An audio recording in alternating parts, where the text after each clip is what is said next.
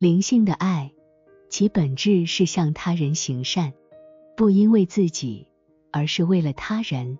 神性的爱，其本质更是无限的如此。这与父母对孩子的爱相似，因为他们出于爱向他们行善，不是因为自己，而是为了他们。人们相信，对主应有的敬拜、尊崇和荣耀，都是因为他为自己的缘故而喜欢那些敬拜、尊崇和荣耀的行为。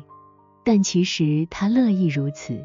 都是为了人，通过这些，人进入一种状态，神性的事物可以流入并被领受，因为可以借此移除人的自我，而自我是神性的流入和接收的阻碍。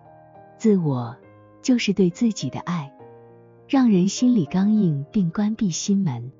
自我的移除是通过承认，出于他自己，除了恶，什么也没有。从主来的，除了善，什么也没有。由此，人的内心变得柔和谦卑，从这种状态中流露出敬拜和尊崇。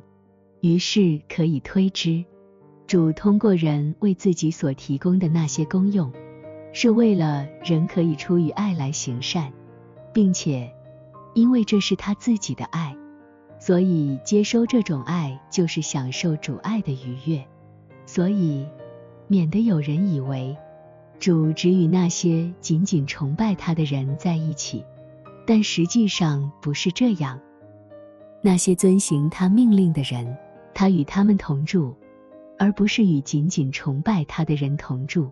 D L W 三三五。